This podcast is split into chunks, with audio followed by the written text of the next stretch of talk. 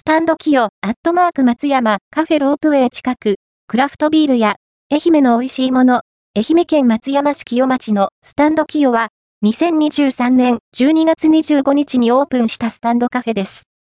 気軽にフラット立ち寄って、愛媛の美味しいものを、お酒やドリンクと共に楽しむことができますよ。テイクアウトもできるので、ご自宅でゆっくり味わうのもいいですね。